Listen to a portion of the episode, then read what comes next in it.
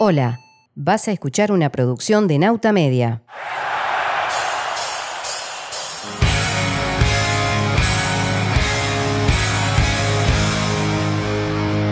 Las cosas que nos hacen uruguayos en Nauta Media Historia. Noticias de lo que fuimos, somos y seremos. Conducción Pablo Ibáñez. Locución Rosario de la Cruz. Nauta Media Historia. 15 minutos para escucharnos. Es otra producción de nautamedia.com.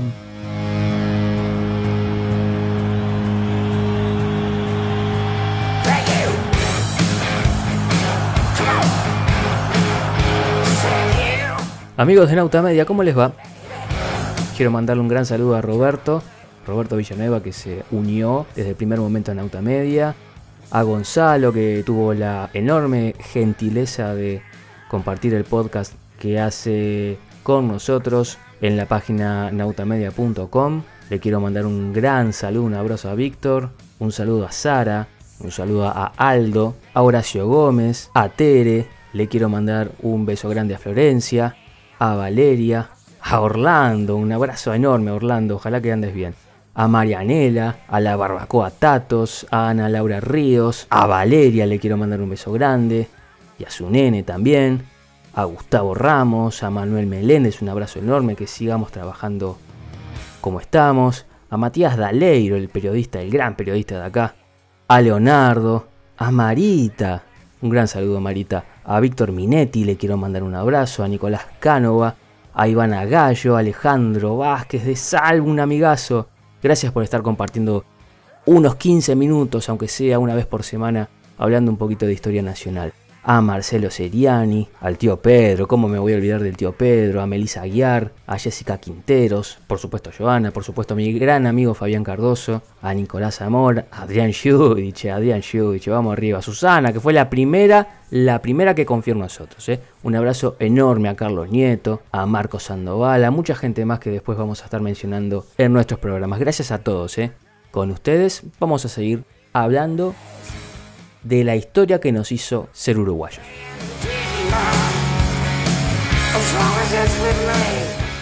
Les voy a pasar un momentito del programa anterior.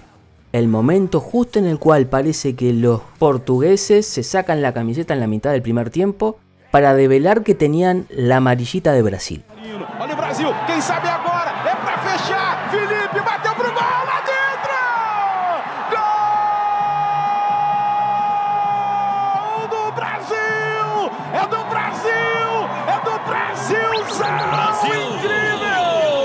Bueno, recordemos entonces, hacemos la síntesis. Álvaro da Costa se da cuenta que no tiene chances para ganar esta disputa interna, mucho más en un paraje muy alejado de Lisboa.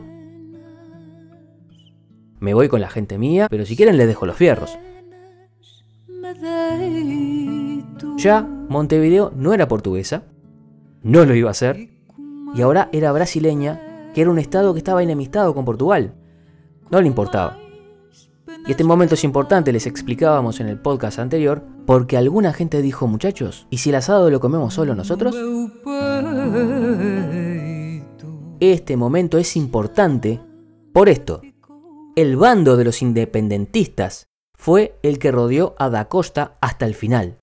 Es más, formaron cabildo en Montevideo y firmaron un documento que decía, atención con lo que decían,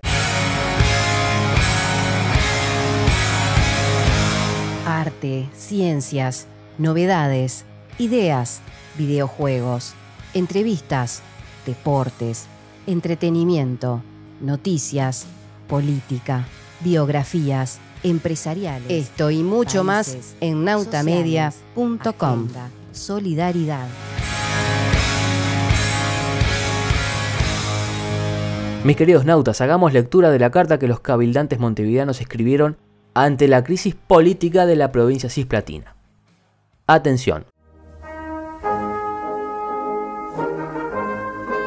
La capital se halla ocupada por la División de Voluntarios Reales de Jorge, Su Majestad Fidelísima. La campaña por tropas que reconocen a Pedro, Su Majestad Imperial.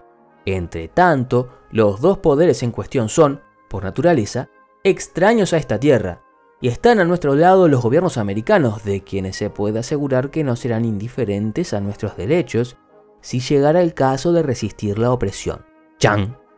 Y este cabildo eligió formalmente, es decir, había que poner la cara a Manuel Pérez, Pedro Francisco Berro, Pedro Vidal, Francisco Pla, Luis Eduardo Pérez, Francisco de las Carreras, Román de Hacha, Silvestre Blanco, Román Castiz, José María Platero y Juan Francisco Giró.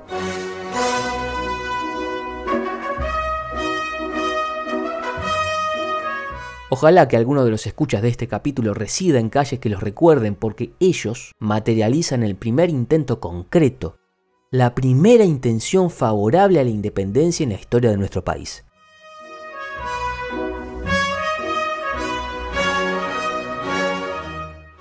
Pero no nos hagamos ilusiones, porque esa no era la opinión mayoritaria en diciembre de 1822. Un trabajo de Nelson Pierrotti devela algunas de las características de aquellos años signados por la crisis de los portugueses y los brasileños.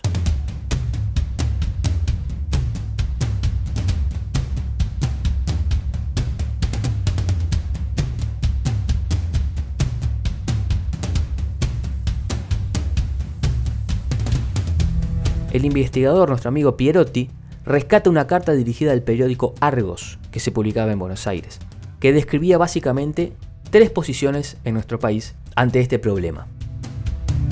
La facción favorable a Portugal está compuesta por capitalistas y primeros hombres. El bando de la independencia absoluta está integrado por los anarquistas artiguistas. Y, abro comillas, los que desean la incorporación a Buenos Aires que eran algunos residentes de la campaña y unos cuantos montevideanos disconformes con el dominio portugués y que tampoco querían volver a la guerra civil.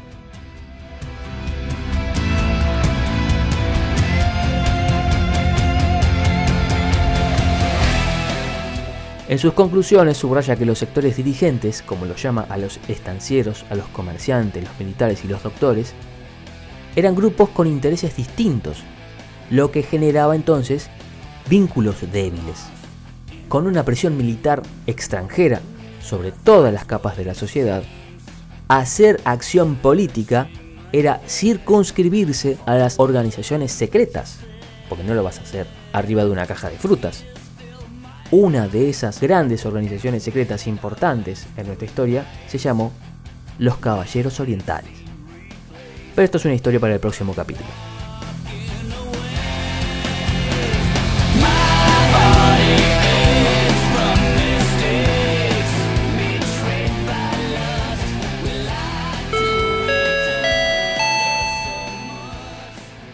Gracias por acompañarnos.